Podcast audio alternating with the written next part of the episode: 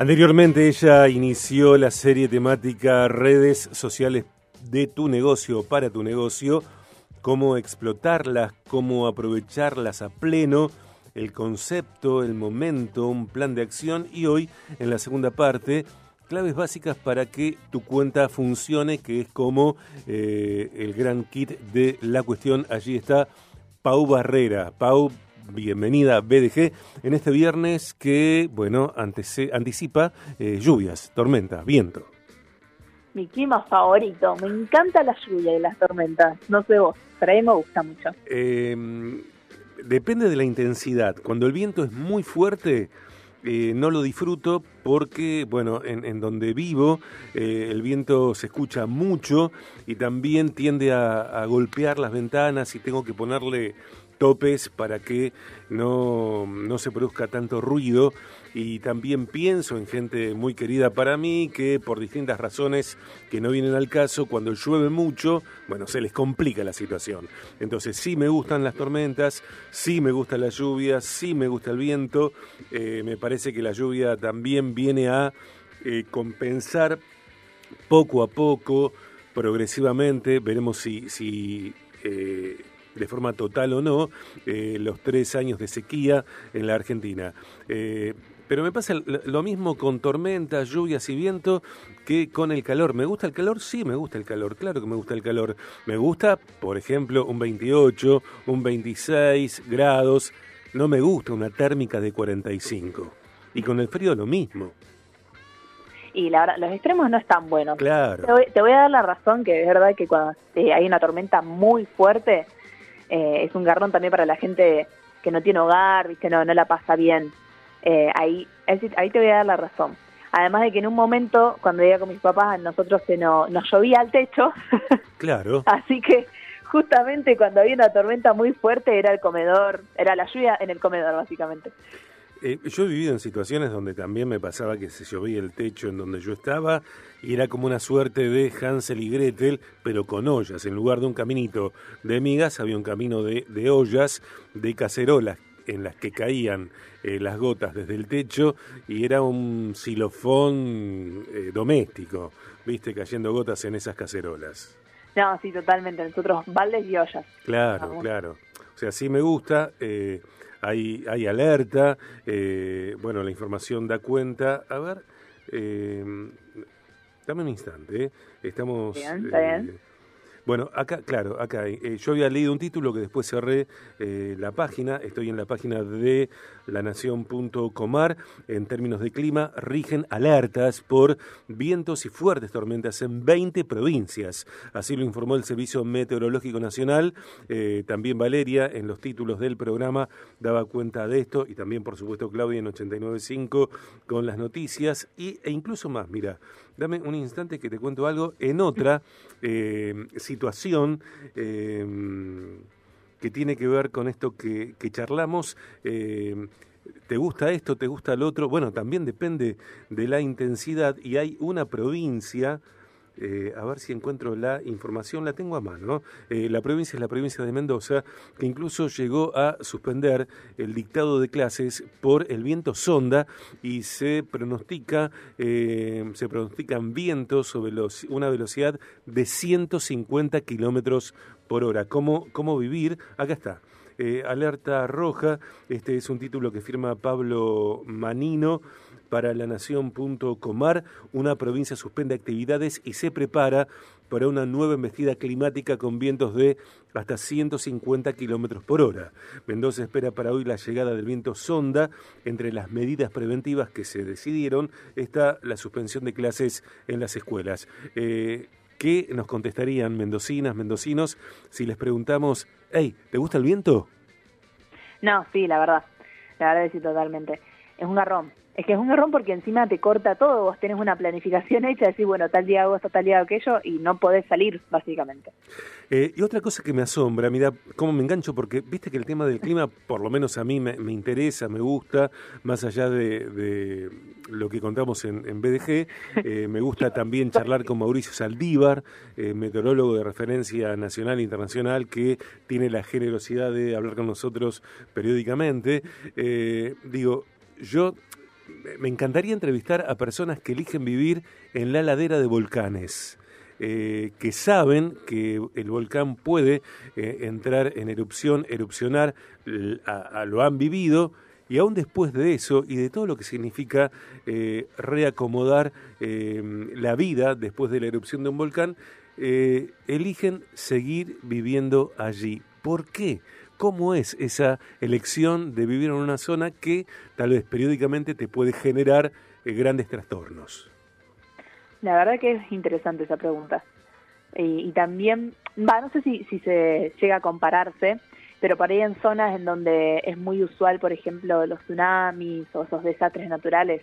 Terremotos, eh, Pau, terremotos. Terremotos, tornados. Sí. Eh, sí, llaman la atención. Además vos ves las noticias cuando salen en esos, esas ciudades o esos países en donde son muy comunes los tornados, por ejemplo, que destruyen todo a su paso y la gente va y reconstruye.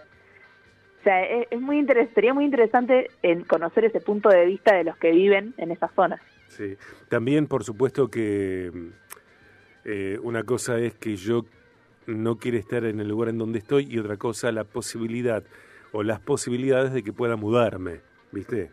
También está, toma en cuenta eso. Y mudarse, sí, es todo un trastorno también.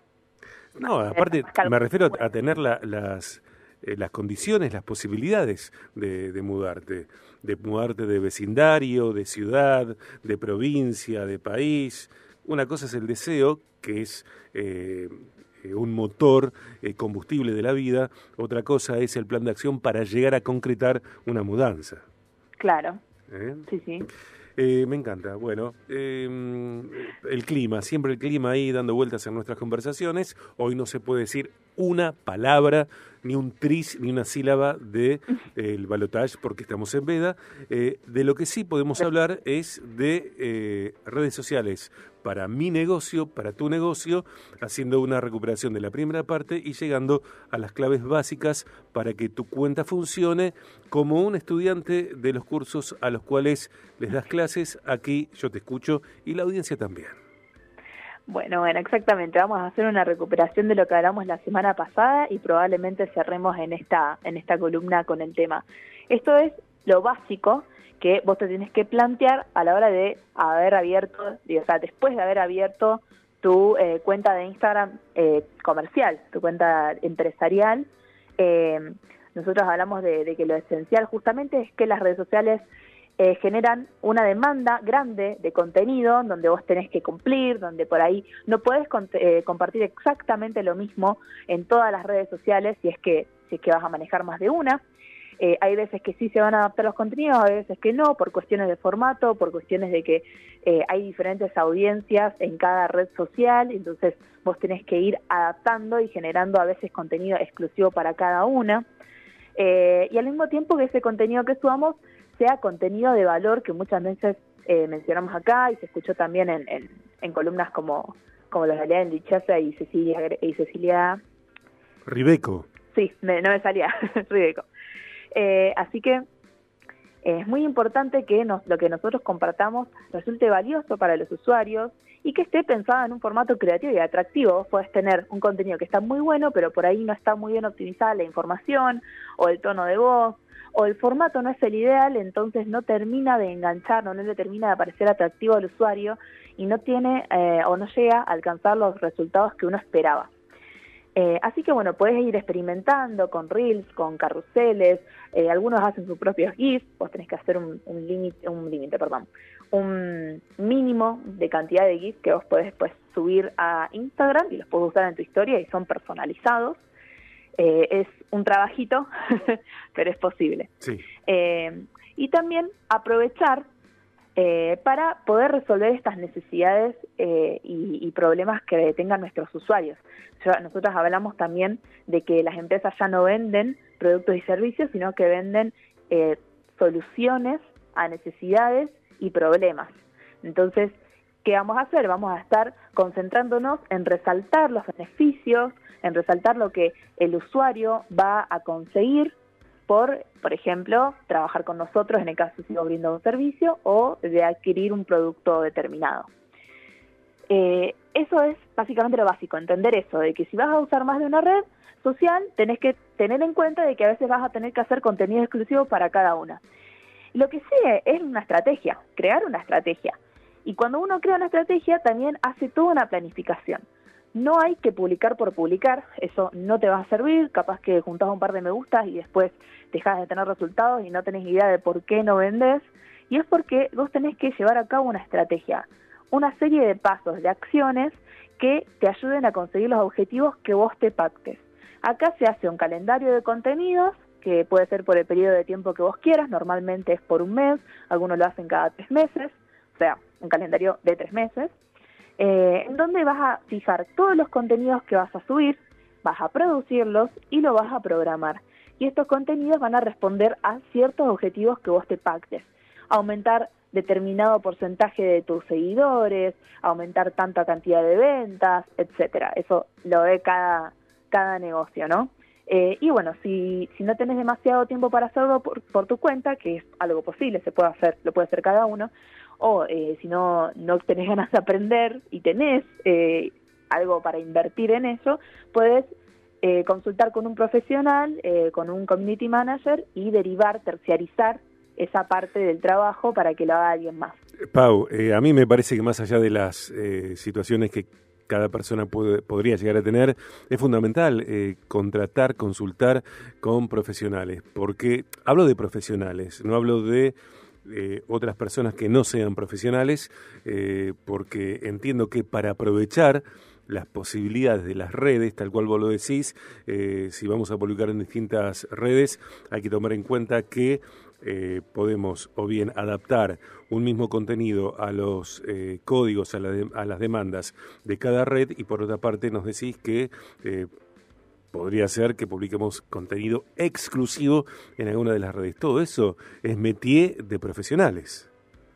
Sí, sí, también entender cómo funciona cada red social y que el público que tenés en cada una pues, varía, varía bastante. Eh, lo que tenés en Instagram no es lo mismo que vas a tener en LinkedIn y no es lo mismo que vas a tener en TikTok. Son audiencias diferentes que consumen contenidos diferentes y en formatos diferentes. Entonces, hay veces, por ejemplo, en el caso de Instagram y TikTok, que tenés los reels del lado de Instagram y los videos cortos de TikTok por el otro. Eh, en ese caso, es muy probable que puedas sincronizar esos contenidos y puedas subir lo mismo para cada uno. Porque es básicamente el mismo formato, son cortos, son atractivos, llaman la atención, etcétera. Pero por ahí, si vos haces un carrusel en Instagram, en TikTok lo tenés que adaptar a un video, si lo querés subir al mismo contenido, porque no, no te va a servir. ¿Se pueden subir fotos a TikTok? Sí, se suben como en un formato de video, en donde vos vas deslizando y va pasando imagen a imagen, pero no es un contenido que la gente se vaya a quedar a leer, para eso se va a ir a Instagram, ¿me explico? Sí. Bueno, eh, una vez cerrada toda esta idea de la creación de la estrategia, del, del calendario y demás, eh, algo importante cuando uno empieza a producir estos diseños, estos flyers, estos, estos contenidos, es que tenés que mantener un propio estilo. O sea, elegí una tipografía, elegí colores, una paleta de colores fija para vos, elegí expresiones también para determinar bien el tono de voz, o sea, cómo te vas a dirigir vos con los usuarios. Buscate, puedes hacerte algún collage con imágenes que te que quieras eh, que represente tu negocio, por ejemplo, para darte una idea de la personalidad que va a tener eh, y todas estas cosas son parte de lo que el diseño gráfico se llama manual de marca, que es algo que vos, una vez que definís, lo tenés que mantener. No es algo que, bueno, esta semana lo hago así y la semana que viene lo cambio. No. Porque más allá de que un logo, sí, eh, la función que tiene es para que las personas lo puedan eh, identificar, o sea, que vean tu logo y digan, ah, esta es la marca tal, o este es el negocio tal, también todo lo que son la paleta de colores, la tipografía y la forma de expresarse, dicen y, hablan de eh, la personalidad de la marca y también van a ser identificatorios para los usuarios. Así que eh, no es algo que puedas variar de mes a mes, me explico, algo que vos tenés que pactar desde un principio y por ahí haces un lavado de cara, etcétera, pero la esencia va a ser la misma. Ok, ok. El perfil eh, a comunicar el perfil al que darle visibilidad es estable. Exactamente. Y ahora, para continuar, porque eso fue la recuperación, y para continuar es... Eh, Yo pensé que tocaba el recreo ya. Ah, no, no, Lola. es un curso intensivo. Yo no hice el trabajo. Yo sé que usted pidió un trabajo la semana pasada, no lo hice, no tuve tiempo. Uh, todo mal, todo mal. Sí. Bueno, después hablamos entonces. ¿Sos, sos eh, eh, estricta como, como docente? Eh, depende del curso que me haya tocado, justamente, Mm. eh, porque también entiendo que tienen otras materias y, viste, cuando estamos a fin de año estamos muy a full con todo, entonces por ahí hago concesiones, por ahí digo, che, para la semana que viene esto tiene que estar. Ok. Bueno, Bueno. el tema aparte, no me quiero ir del, del tema. Dale, No quiero que nos vayamos del retomamos, tema. retomamos. Adelante. Bueno, lo que sí es algo que yo mencioné muchísimas veces, que es aprovechar los datos, o sea, estar al tanto de las estadísticas de tu cuenta. Hoy en día todas las redes sociales tienen una sección de estadísticas, siempre y cuando tengas tu cuenta en modo empresa, que eso se hace a través de las configuraciones, en otro momento lo hablamos, pero eh, ahí vas a ver las estadísticas y lo que te sirve es porque vas a aprender muchísimo de la comunidad, de la audiencia que está interactuando con vos. Entonces, vas a, eh, ¿qué cosas vas a poder descubrir al ver las estadísticas? Bueno, qué días y qué momentos del día te conviene más publicar, porque te dice en promedio qué cantidad de gente dentro de tu comunidad, dentro de tus seguidores, está conectado eh, tales días y en tales horarios. Entonces vos podés ver los momentos de mayor actividad y puedes aprovecharlos para publicar en esos momentos de mayor actividad para que la mayoría, la mayor parte de tu audiencia se entere que estás publicando y que vaya, que interactúe, etcétera, que lo vea. Eh, también vas a ver mucho el comportamiento, el comportamiento cómo ellos eh, van a, a recibir tu contenido, cuáles son los formatos que más éxito tienen, que, que consumen más, eh, cuáles son los que tuvieron mayor cantidad de interacciones, si ese fue tu objetivo obviamente, los que funcionan mejor, o sea, las estadísticas te van a decir si las acciones que vos estás llevando a cabo en, en base a tu estrategia de marketing están funcionando o no están funcionando. Esta es la forma de saber si lo que estás haciendo está bien o hay que hacerle un ajuste. Ok, ok. Otra cosa que hay que tener Por favor. es escuchar, escuchar lo que tiene la comunidad para decirte, fijarte qué necesidades tienen, si te surge alguna consulta, si vos puedes dejar un espacio en donde ellos hablen, donde ellos se expresen, por ejemplo en historias, dejando el sticker de las preguntas, decir, bueno, ¿qué necesitas? o algo, alguna pregunta donde ellos puedan eh, hacer una lección o demás, de- que a vos te des cuenta que, que necesitan algo. Eh, la cosa es escuchar eso y poder brindar una solución con los productos o servicios que vos estés ofreciendo eh, e interactuar en las publicaciones con ellos. Ellos te van a comentar, te van a preguntar cosas en comentarios o por ahí que no preguntan y ponen un emoji o, que te contestan pero no para que vos les respondas. Eso también. Interactuar con ellos, dejarle un me gusta, darle las gracias. Eso dice mucho de la marca por parte de, de los usuarios eh, y también te deja como una sensación de, ay, me respondió, ah, me tuvo en cuenta, me explicó. Es una forma sí, de fiesta. sí, sí, sí. Responder las preguntas, los mensajes, los comentarios, eh, darles espacios para que ellos puedan brindar sus opiniones, sea de un producto que consumieron o un servicio que tuvieron, eh, o capaz eh, que están buscando algo que no sabían que vos tenías y vos podés solucionar con tu producto o servicio. Escuchar, charlar, etcétera. Tenerlos en cuenta.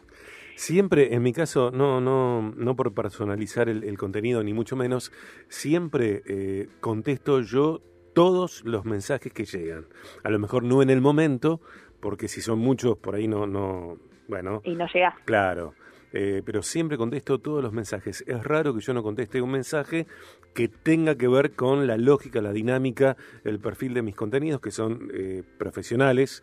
Yo no publico otra cosa. Eh, incluso eh, el día de mi cumpleaños, cuando alguien me saluda, o por el día del locutor, el día del periodista, el día del coach ontológico, siempre contesto uno por uno todos los mensajes. Bueno, eso está perfecto. Y también, bueno, para que te manden mensajes, puedes idear contenidos dentro de tu plan de marketing, puedes idear contenidos para que la gente te conteste. Por ahí cuando vos pedís una opinión, cuando vos eh, das dos opciones para elegir, por ejemplo, la gente suele contestar, suele dar su opinión. Entonces, generar esos contenidos para, con el objetivo de que te manden mensajes y vos responderlos también. Ajá. Eh, pasando al siguiente paso, digamos, a- va, no es un paso, sino un consejo más, es que uses herramientas para facilitar todas estas actividades dentro de las redes sociales.